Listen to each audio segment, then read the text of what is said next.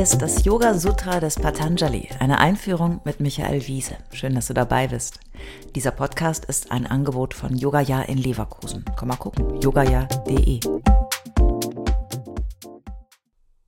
Teil 48, Yoga Sutra 237. Asteya. Asteya bedeutet nicht stehlen, nicht nehmen. Asteya ist nach Ahimsa, der Gewaltlosigkeit, und Satya, der Wahrhaftigkeit, das dritte Element der Yamas, der Verhaltensregeln gegenüber der Welt. Machen wir es uns nochmal klar. Patanjali nimmt sich in diesem Teil des Sutras ganz viel Platz und Zeit, um uns vertraut zu machen mit den wichtigsten Regeln und Empfehlungen für ein gedeihliches und ethisches Miteinander und für den guten und gesunden Umgang mit sich selbst.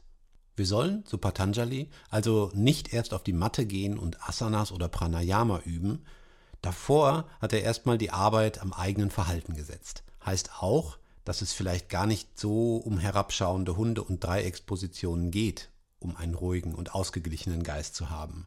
Und heißt auch, dass man nicht irgendwie besonders biegsam sein muss, um jetzt und hier mit Yoga beginnen zu können. Yoga Sutra 237 Asteya Pratishtayam Sarvaratno Pastanam ist nicht stehlen beständig, wird aller Reichtum vorhanden sein. Ja, ne? Nicht klauen. Ein guter Rat.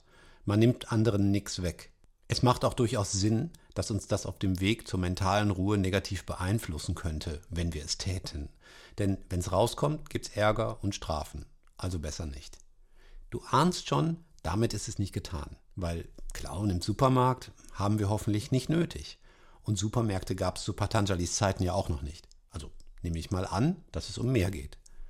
Also, wir müssen auf den wichtigen zweiten Teil des Sutras gucken. Rückwärts betrachtet steht da, aller Reichtum wird vorhanden sein, wenn du nicht stiehlst. Philosophisch können wir hier die Frage stellen, wie kommen wir überhaupt zu Dingen, von denen wir behaupten, dass sie uns gehören? Was gehört uns überhaupt? Müssen wir nicht sowieso alles, was wir zu besitzen glauben, vorher irgendwo weggenommen oder neutraler gesagt entnommen haben? Um es mit Life of Brian von Monty Python zu sagen. We came from nothing, we are going back to nothing. In the end, what have we lost? Nothing. Also wir kommen aus dem Nichts, wir gehen zurück ins Nichts. Was haben wir am Ende verloren? Nichts. Was gehört uns überhaupt? Können wir Besitztümer und Reichtum anhäufen und dies nicht zu Lasten anderer, zum Beispiel der Natur, anderer Menschen und Tiere tun? Schwerlich. Stehlen wir nicht der Natur ihre Ressourcen, wenn wir sie für unsere Zwecke ausbeuten?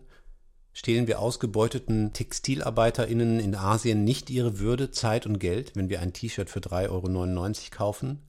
Stehlen wir nicht Kühen massenweise ihre Kinder, um daraus unser Saltimbocca oder Wiener Schnitzel zu machen? Stehlen wir Musikern nicht einen großen Teil ihrer Einkünfte, weil wir über Spotify streamen?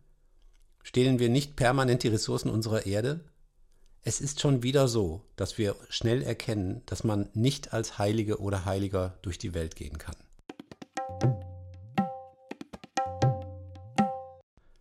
Was machen wir mit der Erkenntnis, dass wir, wenn wir ehrlich sind, dauernd auf Kosten anderer leben? Da wir Yogis sind und uns selbst hinterfragen wollen, müssen wir auch hier bei uns anfangen. Das Sutra sagt hier eindeutig, wenn du beständig wirst im Nicht-Nehmen, dann kommt der Reichtum zu dir. Also, wenn du weniger gierig bist, wirst du dennoch alles bekommen, was du brauchst. Vielleicht merkst du dann, dass du einfach weniger brauchst. Vielleicht ist es so, dass dich die Natur, die Menschen und die Tiere auch so mit allem versorgen, das du brauchst. Vielleicht besteht aber auch der Reichtum nicht in dem, was du brauchst oder besitzt, sondern in dem, was du nicht brauchst und nicht besitzt. Du kannst ja eh nichts mitnehmen, wenn es eines Tages vorbei ist. Also übe loslassen. Das ist Yoga.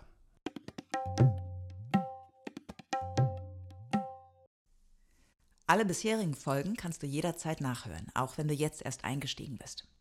Hast du Fragen oder ein Feedback zu der Philosophie-Reihe, dann schreib uns gern oder kommentiere auf unserer Website. Dort findest du auch weitere Buchtipps und Empfehlungen.